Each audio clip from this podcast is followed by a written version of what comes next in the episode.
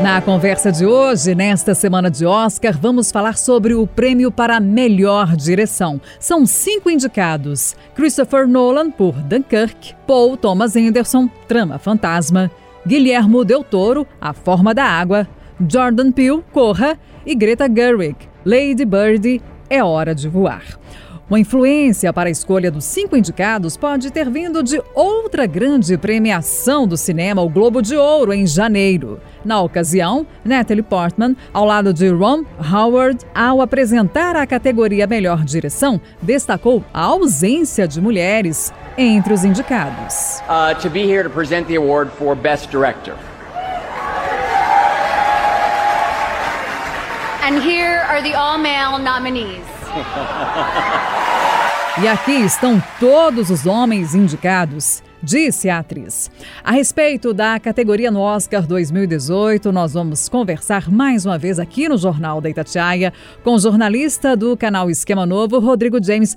Rodrigo, qual é a sua aposta? Dá para cravar quem vai levar o prêmio de melhor direção no Oscar? Na lista de melhores diretores esse ano, é muito curiosa porque nós temos três veteranos e dois novatos. Nós temos o Christopher Nolan, para quem não está ligando uma pessoa à obra, é o diretor de Batman Cavaleiro das Trevas, Interestelar e A Origem, só para ficar em três. Nós temos o Paul Thomas Anderson, do Trama Fantasma, que é um diretor, talvez de todos esses, seja o diretor mais autoral do Oscar esse ano. Ele já fez Magnolia, ele fez Bug Nights, ele fez Sangue Negro, para ficar em três filmes dele. E nós temos o Guilherme Del Toro, pelo A Forma da Água, que fez Hellboy, Labirinto do Fauno e A Colina Escarlate. É a primeira indicação do Guilherme Del Toro como melhor diretor, ele já foi indicado como melhor roteiro. Mas por que, que eu estou dizendo isso? Porque ele é o favorito. Guilherme Del Toro ganhou praticamente todos os prêmios pré-Oscar esse ano. E nós temos dois estreantes nessa categoria, que são dois estreantes muito curiosos. Primeiro, a Greta Gerwig. É a primeira indicação dela como diretora, ela já foi indicada como roteiro, a diretora do Lady Bird, né? E nós temos o Jordan Peele do filme Corra, que é o primeiro filme da carreira dele. O Jordan Peele entra para uma lista seleta de diretores que foram indicados pelo primeiro filme, uma lista que tem desde Orson Welles com Cidadão Kane, até Robert Redford com Gente Como a Gente.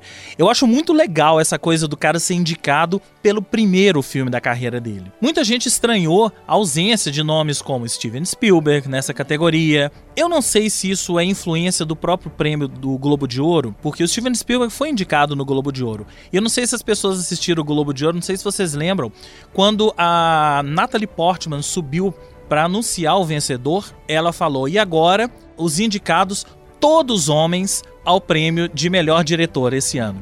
Eu acho que isso deve ter dado um clique nos votantes da academia, porque o prazo para entregar as fichas ainda estava aberto, então muita gente deve ter votado na Greta Gerwig. Não que ela não mereça. O trabalho que ela faz ali no Lady Bird é belíssimo e eu acho que ela realmente é merecedora dessa indicação.